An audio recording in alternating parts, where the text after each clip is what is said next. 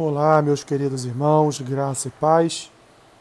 Estamos aqui em mais um dia onde continuaremos a nossa caminhada pelas Escrituras, no nosso podcast diário Caminhando pelas Escrituras. Hoje, dia 27 de maio, faremos a leitura de Números capítulo 36, Salmo 80, Isaías capítulo 28 e o livro de 2 João.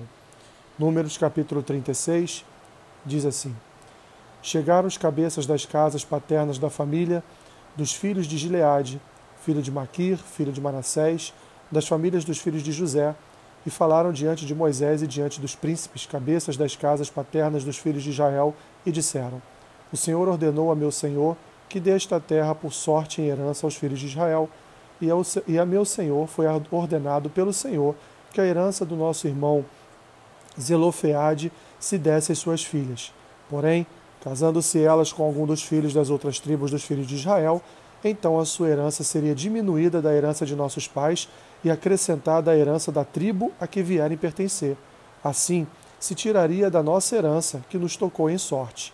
Vindo também o ano do jubileu, os filhos dos filhos de Israel, a herança delas se acrescentaria à herança da tribo daqueles a que vierem pertencer.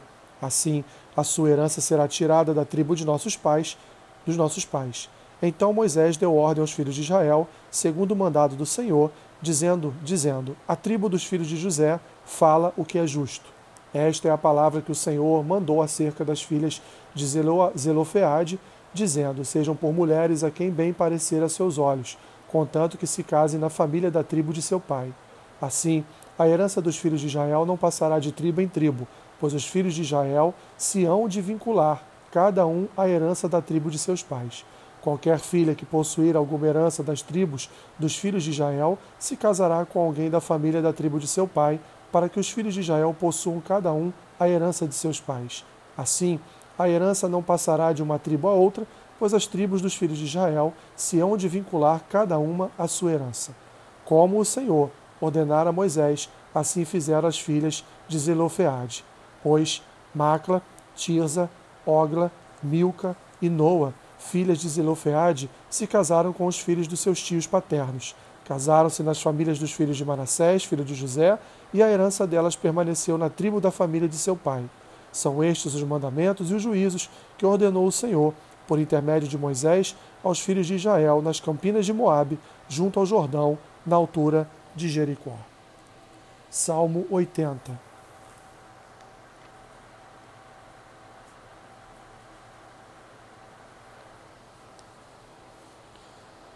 Dá ouvidos ao pastor de Israel, tu que conduzes a José como um rebanho, tu que estás entronizado acima dos querubins, mostra o teu esplendor. Perante Efraim, Benjamim e Manassés, desperta o teu poder e vem salvar-nos. Restaura-nos, ó Deus, faze resplandecer o teu rosto e seremos salvos. Ó Senhor, Deus dos exércitos, até quando estarás indignado contra a oração do teu povo? Dá-lhes a comer pão de lágrimas e a beber copioso pranto. Constituís-nos em contendas para os nossos vizinhos, e os nossos inimigos zombam de nós a valer. Restaura-nos, ó Deus dos exércitos, faze resplandecer o teu rosto, e seremos salvos. Trouxeste uma videira do Egito, expulsaste as nações e a plantaste. Dispuseste-lhe o terreno, ela deitou profundas raízes e encheu a terra com a sombra dela os montes se cobriram, e com os seus sarmentos os cedros de Deus. Estendeu ela a sua ramagem até o mar, e os seus rebentos até o rio, porque lhe derribaste as cercas, de sorte que a vindimam todos os que passam pelo caminho. O javali da selva devasta, e nela se repastam os animais que pululam no campo.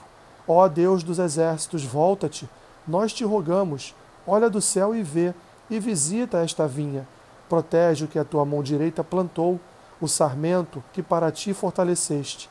Está queimada, está decepada, pereçam os nossos inimigos pela repreensão do teu rosto. Seja a tua mão sobre o povo da tua destra, seja o filho do homem que fortaleceste para ti, e assim não nos apartaremos de ti. Vivifica-nos e invocaremos o teu nome. Restaura-nos, ó Senhor, Deus dos exércitos. Faze resplandecer o teu rosto e seremos salvos. Isaías capítulo 28.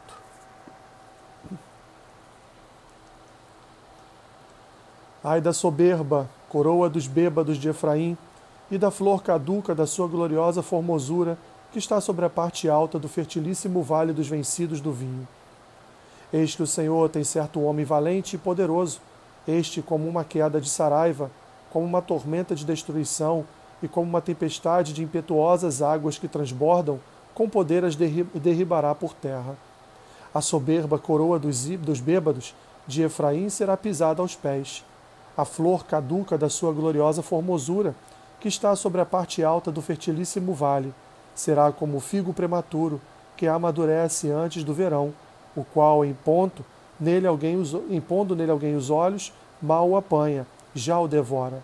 Naquele dia, o Senhor dos Exércitos será a coroa de glória e o formoso diadema para os restantes de seu povo.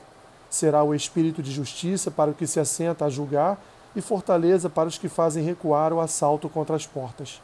Mas também estes cambaleiam por causa do vinho e não podem ter-se em pé por causa da bebida forte. O sacerdote e o profeta cambaleiam por causa da bebida forte, são vencidos pelo vinho, não podem ter-se em pé por causa da bebida forte, erram na visão, tropeçam no juízo. Porque todas as mesas estão cheias de vômitos e não há lugar sem imundícia. A quem, pois, se ensinaria o conhecimento? E a quem se daria a entender o que se ouviu? Acaso aos desmamados e aos que foram afastados dos seios maternos?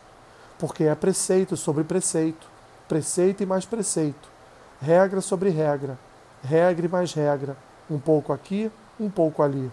Pelo que por, sábio, por lábios gaguejantes e por língua estranha falará o Senhor a este povo, ao qual ele disse: Este é o descanso, dei dai descanso ao cansado, e este é o refrigério, mas não quiseram ouvir. Assim, pois, a palavra do Senhor lhe será preceito sobre preceito, preceito e mais preceito, regra sobre regra, regra e mais regra, um pouco aqui, um pouco ali, para que vão e caiam para trás, e se quebrantem, se enlacem e sejam presos. Ouvi, pois, a palavra do Senhor, homens escarnecedores, que dominais este povo que está em Jerusalém. Porquanto dizeis: Fizemos aliança com a morte, e com além fizemos acordo. Quando passar o dilúvio do açoite, não chegará a nós, porque por nosso refúgio temos a mentira e debaixo da falsidade nos temos escondido. Portanto, assim diz o Senhor Deus: Eis que eu assentei em Sião uma pedra, pedra já provada, pedra preciosa, angular, solidamente assentada, aquele que crer não foge. Farei do juízo a régua e da justiça o prumo. A saraiva varrerá o refúgio da mentira e as águas arrastarão o esconderijo. A vossa aliança com a morte será anulada e o vosso acordo com a lei não subsistirá. E quando o dilúvio do açoite passar, sereis esmagados por ele. Todas as vezes que passar, vos arrebatará, porque passará manhã após manhã, e todos os dias e todas as noites, e será puro terror o só ouvir tal notícia.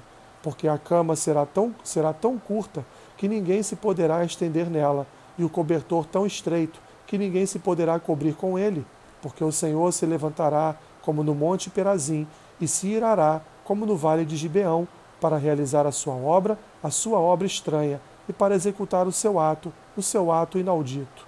Agora, pois, não mais escarneçais, para que os vossos grilhões não se façam mais fortes, porque já do Senhor, o Senhor dos Exércitos, ouvi falar de uma destruição, e essa já está determinada sobre toda a terra. Inclinai os ouvidos e ouvi a minha voz. Atendei bem e ouvi o meu discurso. Porventura lavra todo dia o lavrador para semear? Ou todo dia sulca a sua terra e a esterroa? Porventura, quando já tem nivelado a superfície, não lhe espalha o endro, não semeia o cominho, não, não lança nela o trigo em leiras, ou cevada no devido lugar, ou a espelta na margem? Pois o Deus, o seu Deus, assim o instruiu devidamente e o ensina, porque o endro não se trilha com instrumento de trilhar, nem sobre o caminho, o cominho, se passa a roda de carro, mas com vara se sacode o endro e o cominho com pau. Acaso é esmiuçado cereal? Não. O lavrador nem sempre o está debulhando, nem sempre está fazendo passar por cima dele a roda do seu carro e os seus cavalos. Também isso procede do Senhor dos Exércitos. Ele é maravilhoso em conselho e grande em sabedoria. Segunda Epístola de João. O presbítero, a senhora eleita, e aos seus filhos, a quem eu amo na verdade, não somente eu, mas também todos os que conhecem a verdade. Por causa da verdade que permanece em nós e conosco estará para sempre. A graça, a misericórdia e a paz da parte de Deus Pai e de Jesus Cristo, o Filho do Pai, serão conosco em verdade e amor. Fiquei sobremodo alegre em ter encontrado dentre os teus filhos os que andam na verdade, de acordo com o mandamento que recebemos da parte do Pai. E agora, Senhora, peço-te, não como se escrevesse mandamento novo, senão o que tivemos desde o princípio, que nos amemos uns aos outros. E o amor é este, que andemos segundo os seus mandamentos. Este mandamento, como ouvistes desde o princípio, é que andeis nesse amor. Porque muitos enganadores têm saído pelo mundo afora, os quais não confessam Jesus Cristo vindo de carne, assim é o enganador e o anticristo. Acautelai-vos para não perderdes aquilo que temos realizado com esforço, mas para receberdes completo galardão. Todo aquele que ultrapassa a doutrina de Cristo e nela não permanece não tem Deus. O que permanece na doutrina, esse tem tanto o Pai como o Filho. Se alguém vem ter convosco e não traz essa doutrina, não o recebais em casa, nem lhe deis as boas-vindas, porquanto aquele que lhe dá boas-vindas faz-se cúmplice das suas obras mais. Ainda tinha muitas coisas que vos escrever. Não quis fazê-lo com papel e tinta, pois espero ir ter convosco e conversaremos de viva voz, para que a nossa alegria seja completa. Os filhos da tua irmã eleita te saúdam. Assim, meus irmãos, nós terminamos mais um livro, o livro de Números, e amanhã estaremos dando início a Deuteronômio e também à terceira epístola de João. Que Deus te abençoe rica e abundantemente. Amém.